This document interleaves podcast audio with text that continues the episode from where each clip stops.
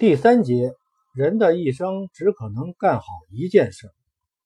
年轻人的兴趣爱好容易转变，今天对这件工作充满兴趣，明天对另一件工作又充满热情，却很难将注意力集中在一个职业、一项工作上面。相当多的年轻人会想：我一辈子时间还长，未来到底会干什么？我更适合干什么？现在就定下来。可能会失之于盲目，这就像谈恋爱一样，你只谈一次恋爱就确定要结婚，你又怎么知道这个对象就一定是适合你的呢？你只有多谈几次恋爱，多了解不同的人，有了比较才有鉴别，不断的挑选，就一定能够选到最合适你的那个吗？不一定，这不是去餐馆点菜，你去餐馆点菜。可以将里面的每一个菜尝一尝，找到适合自己口味的。这件事不难，毕竟短时间内你的口味不会改变。然而，你今天在这家餐馆确定了一个适合自己口味的菜，过三年五载再到这里来，那个菜仍然合乎你的口味吗？不一定，你的口味很可能变了。选择职业还有更大的不同。一般来说，你不太可能每天去一个单位，明天就辞职，怎么着也得干上一年半载。这里面的变数就大了。第一，几年之后，你的兴趣可能已经变了，当年吸引你的职业，现在已经不对你的胃口。第二，社会形势变了，当年你所喜爱的是热门行业或者职业，现在不仅不再热门。有可能已经成了冷门。第三，因为干了太多的行业和职业，职场对你已经失去了原有的吸引力。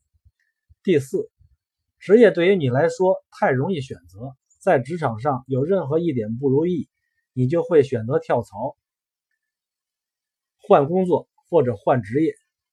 可能还有其他原因使得你频繁的换工作。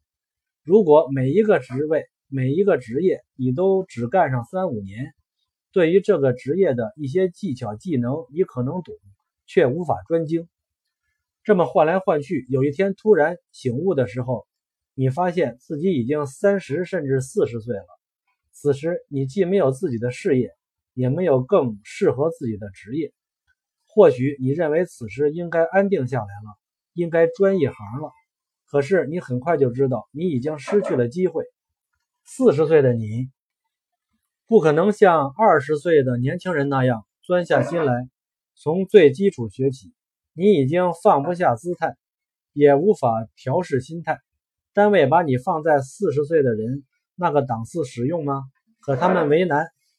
专业技能方面，你和他们相比差得太远，根本无法胜任这个年龄层的人所负担的工作。把你放在二十岁那个档次使用吗？他们也为难，工资给少了，你会抱怨；工资高了，你会成为年轻人中一个恶劣的典范。从你个人的角度看，无论把你放在哪个位置，你都不会有心理平衡。年轻时你不断调换工作和职业，是因为你觉得自己还年轻，有大把的时间。可到了中年时，你才能明白，时间对每个人都很公平，也很残酷，尤其对于不能专注于一事的人。更加的残酷，残酷到你如果把你年轻的时光浪费了，到了中年老年，格局已经形成，技能没有精进，高不成低不就，什么都干不好。此时的时间对你还有多大意义呢？除了自怨自哀、空自悲怜，真的没有意义了。社会上有些人这也做做，那也做做，因为从事的职业多，哪一行他都能使上三拳两脚。又认识很多的社会关系，还似乎能获得比别人更多的机会。在外人看来，他们的日子过得很热闹、很精彩，但实际上是否精彩，还真的难说。我们不能否认，有人在这种变来变去中抓住了机会，成功了。但我敢肯定，他的成功并不源于他频繁的换职业、换岗位，而是源于这种变换之中。他见了更大的世面，完善了职业心态，完成了成功所必须的思想准备。而他所走的路也一定回避了他技术上的弱势，更懂得必须就时。同时，我也敢认定，如果没有这样职场心态的充分准备，频繁换职业的人一定不会成功。相反，你如果执着一生只干一件事，你很可能成为这个领域的专家。比如说，报社的校对，一直以来都是一个相对冷门的职业，在媒体系统也属于一个边缘职业。往往是那些文凭并不是很高的人进入这个行业，相当多的人因为这个行业地位低微，干了几年后。以为有了相对较好的机会跳槽了，也有些人在这个行业干了一生成精了，变成了报社的镇社之宝。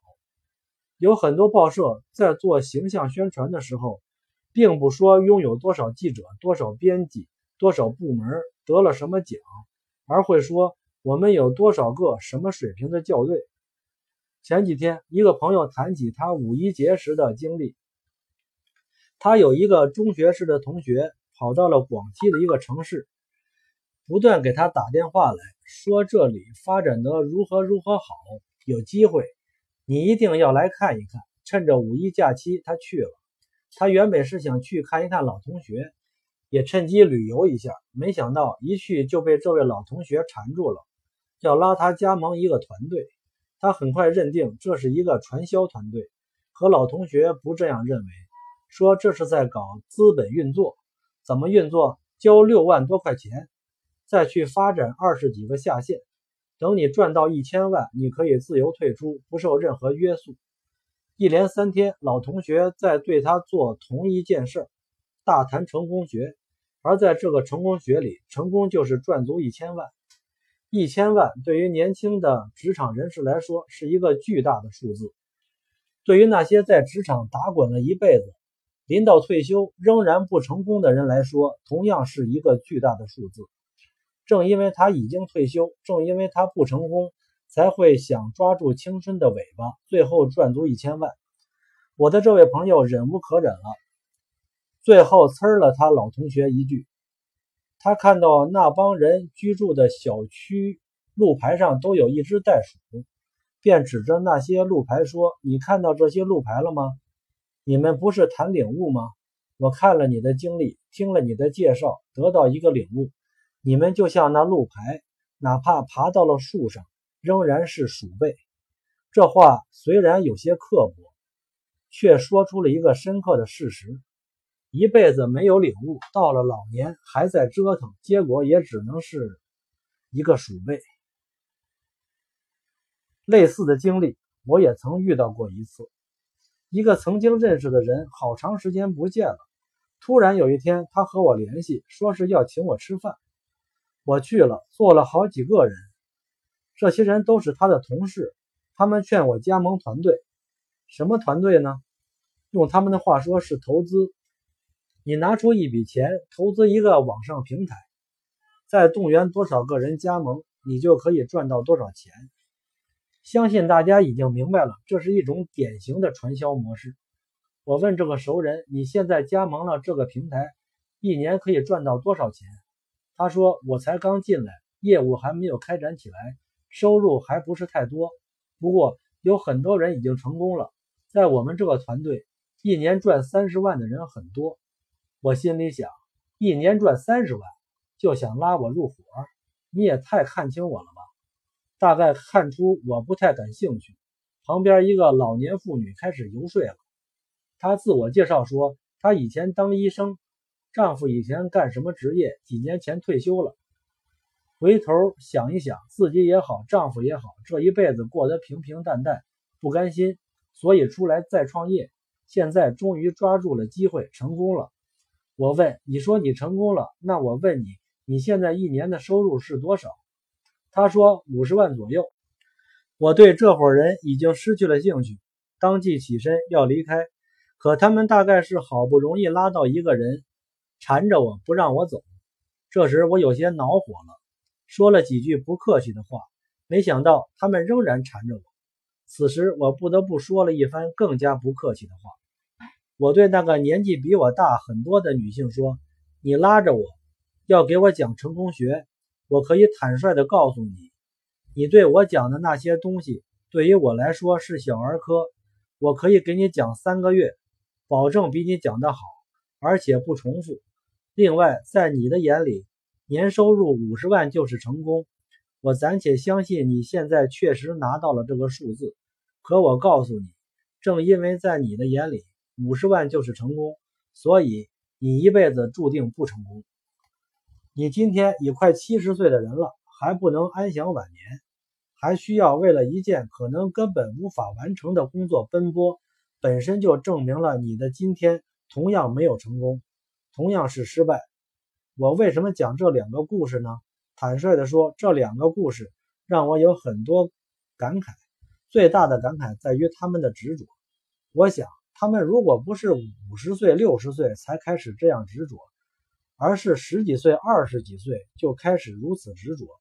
是认准人生方向的执着，而不是盲目的执拗，更不是稀里糊涂的挥霍时间。他们的今天是什么样子？这两个例子中的人是否频繁的换工作、换职业，我不清楚。我唯一能确定的是，他们的一生，除了最后时刻想抓住青春的尾巴时的挣扎之外，从来就不曾想过要专注的做好一件事。我为什么这么肯定？很简单。比如那个老年人，他说他是医生。如果他是一个出色的医生，是一个从年轻时就专注于医术的医生，还需要老年时搞传销吗？不知道多少单位争着抢着高薪聘请他呢。正因为年轻时玩去了，没有执着，没有专注，没有一技在身，到了老年才会迫切，才会抓救命稻草。此时他们根本不可能是在做事业。仍然像他们年轻时一样，想求速成。世界上没有任何速成的人生，更没有任何速成的事业。极其可悲的是，这类人哪怕到了晚年，仍然没有明白这个道理，仍然稀里糊涂地跨进了一个他们根本不可能专注一生的行业。一个人活得好或者不好，恐怕只有到了老年才能盖棺定论。到了晚年退休的时候。你如果一生只专注于一件事，那么你一定会为自己这一生经受住了各种诱惑，专注于最初的选择而自豪，因为你的整个后半生都在享受这种选择的实惠。相反，如果你从不曾专注于一件事，总在见异思迁，总在得过且过，你一定会像我举的这两个例子中的人一样，到了老年。仍然不明白什么样的人生叫成功的人生，仍然无法享受收获，要四处奔波，用一次又一次的失败证明你一生的失败。人活一辈子，可能不是为钱，不是为权，也不是为其他所有外物，而仅仅只为两个字儿——尊严。对于一生执着于一件事的人来说，无疑活的是有尊严的。后一种人有吗？他们只可能是别人眼中的笑柄。正所谓种瓜得瓜，种豆得豆。你年轻时种下什么样的种子，中年以后就收取什么样的果实。某些人这里撒下几颗种子，不除草，不不间苗，不小心打理，反而又跑到另一个地方去撒下几粒种子。到了秋天，他能有收获吗？收获的只能是两个字儿：荒芜。为什么说要精于此道，以此为生？只说明一点：人生的正确选择只有一个。一生专注于一件事儿，当然，一生专注于一件事儿和一生从事一个职业意义并不相同，其中的区别我不细讲，大家去体会。